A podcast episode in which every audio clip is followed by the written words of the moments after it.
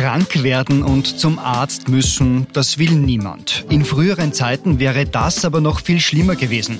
Da hätte es passieren können, dass man Quecksilber einnehmen muss oder ein Pulver kriegt, das aus verbrannten Eidechsen hergestellt wird.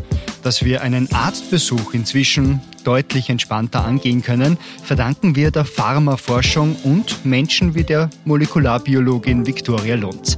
Sie ist bei dem Pharmakonzern Takeda für die Qualitätssicherung zuständig.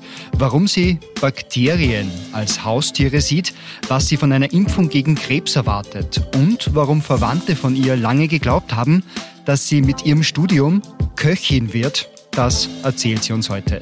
Mein Name ist Christoph Kienast, ich bin Journalist beim ORF Oberösterreich. Und ich bin Marion Draxler, Pressesprecherin der JKU.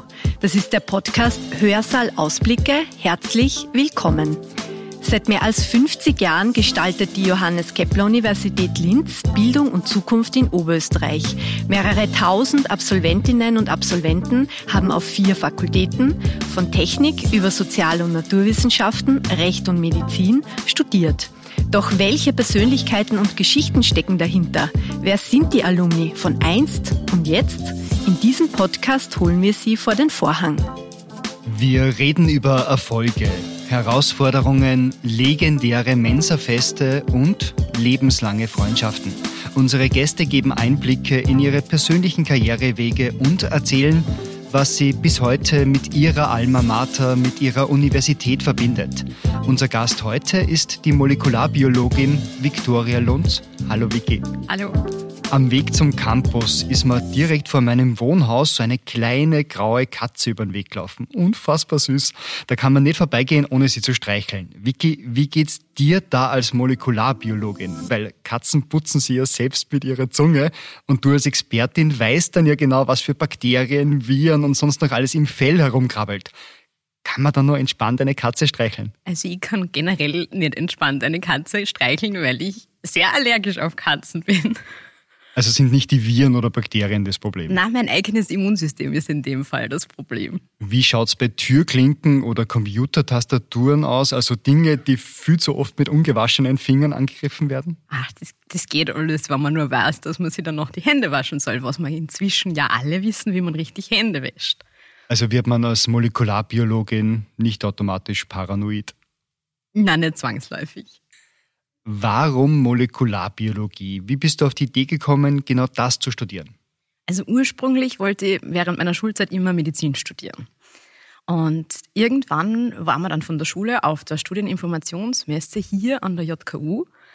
Und da gab es dann einen Vortrag über dieses interessant klingende Studium Molekulare Biowissenschaften, heißt das Bachelorstudium.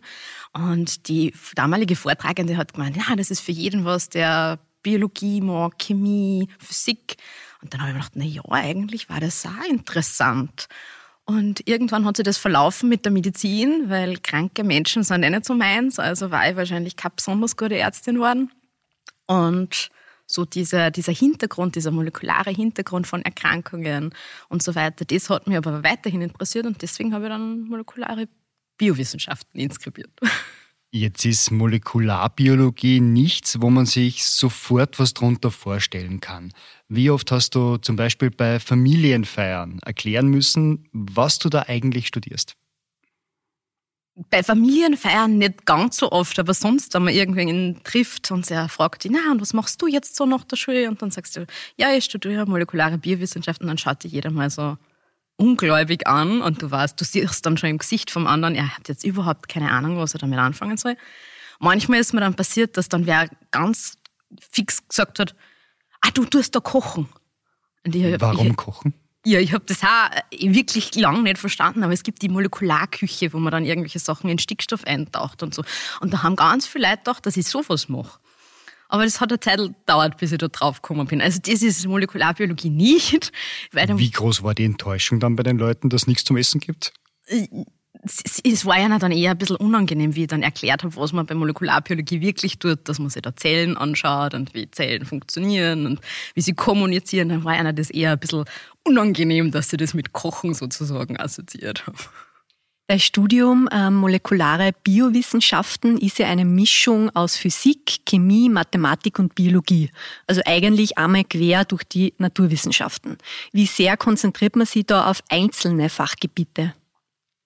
Also das, der, der, große Rahmen ist natürlich die Biologie. Also man schaut sich Zellen an, man schaut sich an, wie sie Zellen kommunizieren. Ähm, also man schaut sich einfach molekulare Vorgänge an. Also das ist die, der biologische Teil, der biologische Rahmen.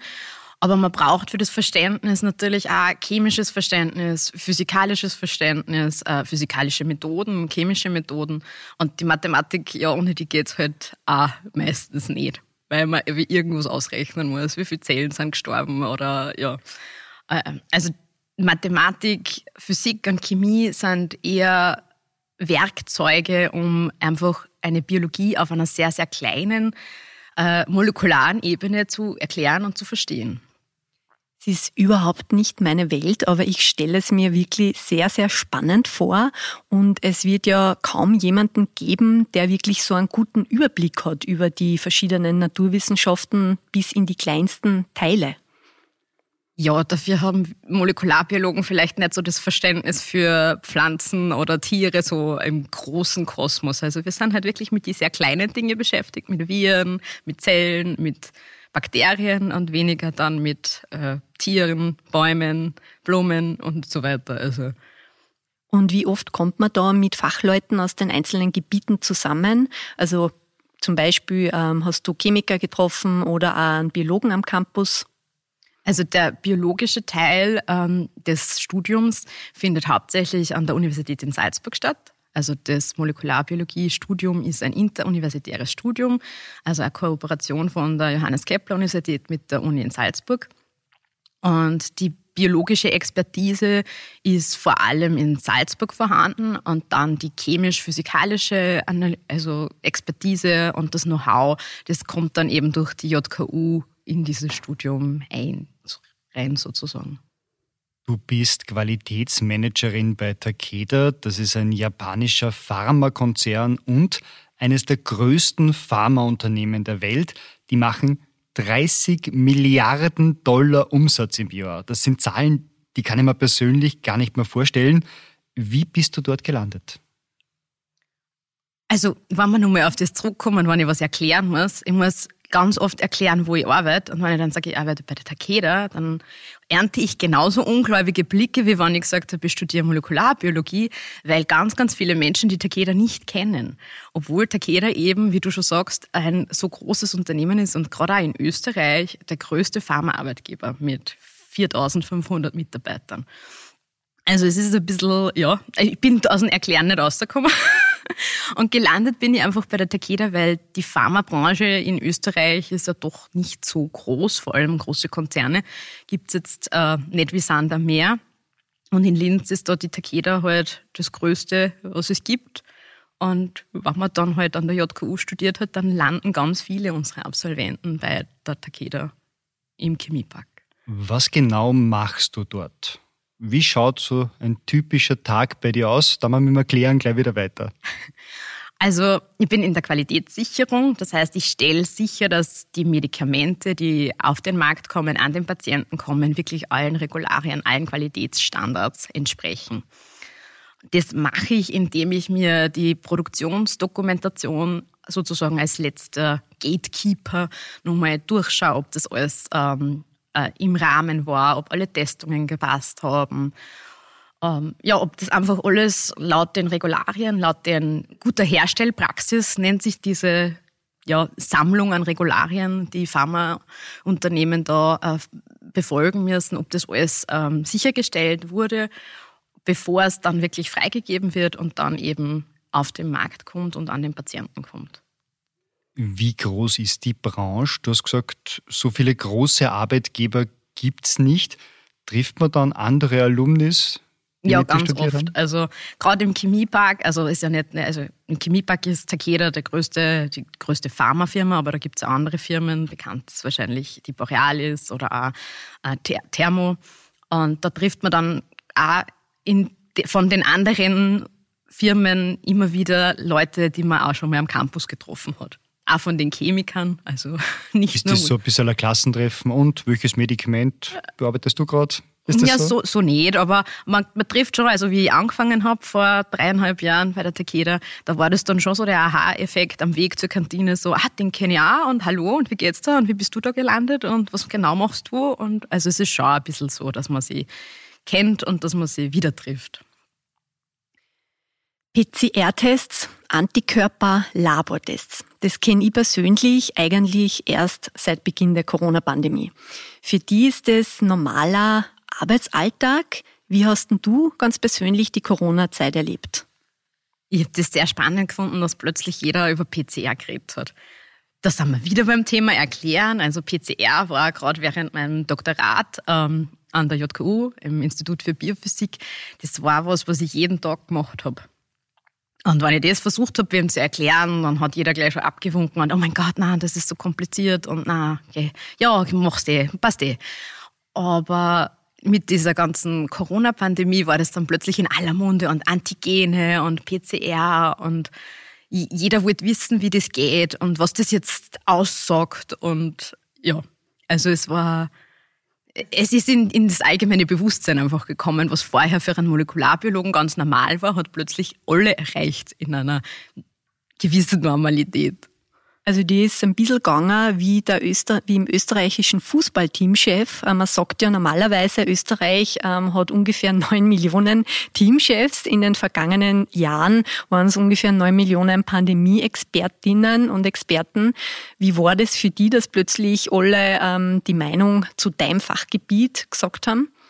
Ja, das war sehr interessant, weil die meisten ja, den Hintergrund nicht verstanden haben. Die haben dann irgendwas von einem CD-Wert gehört bei einer PCR. Aber was bei einer PCR wirklich passiert, haben eigentlich die wenigsten Leute gewusst oder auch hinterfragt. Weil im Grunde ist die PCR, das steht ja für Polymerase-Kettenreaktion auf Deutsch, und das ist im Grunde ein Kopiermechanismus für einen DNA-Abschnitt. Und in dem Fall halt einen Viren-DNA-Abschnitt und der dann vervielfältigt wird so oft, dass man halt detektieren kann. Aber das haben halt die wenigsten hinterfragt. Was ist ein PCR und was passiert da? Und was vielleicht nur so der Hintergrund als Molekularbiologie ist, man weiß, ähm, wie viel in der Methode selber ähm, drinnen steckt. Also ein PCR ist nicht einfach so, ja, ich mix da drei Sachen zusammen und dann läuft es schon, sondern auch, wie man die, die dieses Setting ähm, herstellt oder welche, welche Parameter man auswählt. Ist dir persönlich das dann so gegangen wie wahrscheinlich dem Teamchef vom Fußballnationalteam in Österreich, dass er ständig darauf angesprochen wird?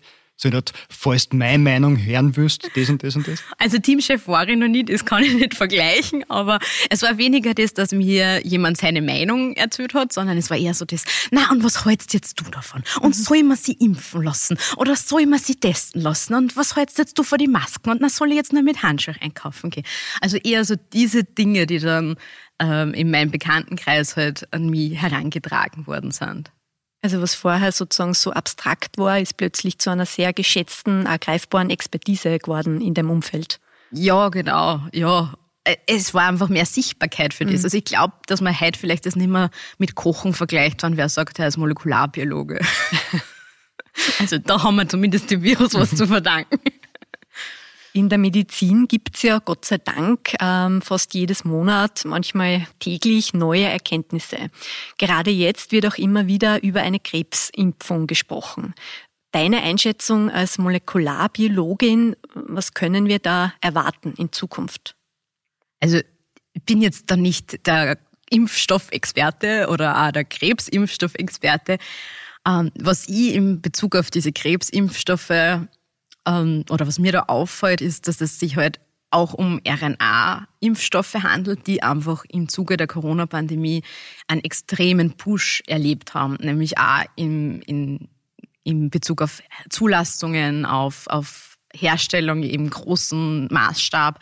Und ich glaube, das hat einfach ein, ein Feld der Forschung massiv nach vorne gebracht, von dem wir einfach alle extrem profitieren können. Jetzt nicht nur in Bezug auf die Krebsimpfung, sondern auf ganz, ganz viele ähm, Bereiche, wo einfach so RNA-Impfstoffe meines Erachtens durchaus die Zukunft sein können. Schauen wir noch mal ganz kurz zu deinem Studium. Du hast während dem Studium ein Baby bekommen. Wie ist es dir denn damit gegangen? Ja, also ich habe ähm, im zweiten Jahr des Bachelors meinen Sohn bekommen. Oder in, in, den Sommerferien eigentlich, weil brave Studentin kriegt im Sommer ein Kind, dass das nicht das Studium beeinträchtigt. Und an sich, ja, man wächst mit seinen Aufgaben, würde ich sagen. Ähm, Hast du damals noch gependelt auch zwischen Salzburg und, und Linz? Also es war dann so, also es war eben er ist in, in die Sommerferien zwischen dem Linzjahr und dem Salzburg-Jahr, also dem dritten Jahr des Bachelors, auf die Welt gekommen und wir sind dann einfach, also mein Freund, mein Sohn und ich, wir sind nach Salzburg gezogen ins Studentenheim und ja. Vor allem beim Molekularbiologiestudium stelle ich mir sehr spannend vor, beim Jus- oder Wirtschaftsstudium. Ja, Im schlimmsten Fall kriegt das Kind ein Buch in die Hände und reißt der Seiten raus. Im Molekularbiologiestudium kannst du das Kleinkind ja schwer im Labor auslassen. So eine Art Abhärtung schadet nicht. Ja, ich glaube, ins Labor, da hätten sie keine Freude gehabt, wenn ich da mitgenommen hätte. Aber äh, ja, es ist alles irgendwie gegangen. Wir haben uns das halt so ähm, eingeteilt und generalstabsmäßig geplant, dass sich das alles ausgeht, dass immer irgendwer. Immer einer an der Universität? Einer an der Uni, einer daheim oder wenn alle Gestricke gerissen sind, waren meine Eltern auch da, die gesagt haben, ja, okay, das passt schon. Aber man hat dann schon, also wir haben natürlich dieses Thema Karenz oder Papamonat oder so, das war bei uns kein Thema, weil wenn du studierst, hast du andere Probleme. Aber es, also man merkt dann schon, wenn man den ganzen Tag beim Kind daheim ist, dass man sich dann auf den nächsten Tag, wo man auf die Uni geht darf, wo man mit Studierenden kommunizieren kann über nicht unbedingt Babythemen, dass man sich da gefreut drauf und dass dieser Ausgleich schon super war. Also es hat auch seine Vorteile. Es braucht auf jeden Fall sehr viel Struktur wahrscheinlich und Genauigkeit. Also ich bin ganz froh, dass du auf unsere Medikamente schaust, dass die in Ordnung sind. ja, ich glaube, äh, das, das, das habe ich da Learning by Doing sozusagen. Die Struktur hast du offenbar behalten dann, du hast viel daraus gelernt. Äh, du hast ja dann meines Wissens noch ein Studium drangehängt. Ja, genau. Also im, am Ende vom Masterstudium Molekulare Biologie, wo ich dann schon die Masterarbeit am Institut für Biophysik äh, gemacht habe, habe ich dann auch noch mir gedacht, ah ja, mal eine ganz andere Richtung wäre auch interessant und habe mich dann auch noch für das Studium Recht und Wirtschaft für Technikerinnen entschieden. Das berufsbegleitend angeboten wird an der JKU und habe das eben nur studiert, um eben mal einen ganz anderen Bereich mit Jus und Wirtschaftswissenschaften kennenzulernen. Was auch sehr interessant ist und man lernt dann, wenn man die ganze Zeit immer nur in den Naturwissenschaften unterwegs war, lernt man dann andere Disziplinen, die man vielleicht vorher ja, ich möchte nicht sagen abschätzig beäugt hat, aber einfach nicht so diese, ähm, das Wissen darüber mitgebracht hat. Man lernt es dann schätzen und man lernt dann die Stärken oder die Herausforderungen dieser Studienrichtungen ein kennen. Wie wichtig ist es, glaubst du, dass man eben interdisziplinär denkt, auch für die großen Herausforderungen unserer Zeit, zum Beispiel die Corona-Pandemie, die aus einer Disziplin auch eigentlich schwer zu lösen ähm, hätte sein können? Ich glaube, es gibt kein Problem, was aus einer Disziplin zu lösen ist. Und wenn man sich in verschiedenen Bereichen bildet oder äh, ja, auskennt, dann weiß man auch, wie diese Menschen ticken, die in diesem Bereich tätig sind. Also ich, äh, im, im Berufsalltag begleitet mir jetzt das Revitech-Studium nicht, nicht, nicht täglich. Aber wenn ein Jurist mit mir redet, dann weiß ich ungefähr, wo der hin will, wenn er mich was fragt. Oder einen Paragraphen zu kennen oder zu wissen, wie ein Gesetz ausschaut, ist nie schlecht. Damit sind wir für heute auch schon am Ende unseres Podcasts. Danke, Vicky, dass du dir die Zeit genommen hast. Sehr gerne. Und falls du dich für ein Studium an der JKU interessierst oder du mehr über den JKU Alumni Club erfahren möchtest, findest du alle Informationen in den Shownotes und auf jku.at. Und wie immer, wenn ihr Feedback oder Anregungen habt, schreibt uns gerne ein E-Mail an podcast.jku.at. Das war der Podcast Hörsaal Ausblicke. Bis zum nächsten Mal.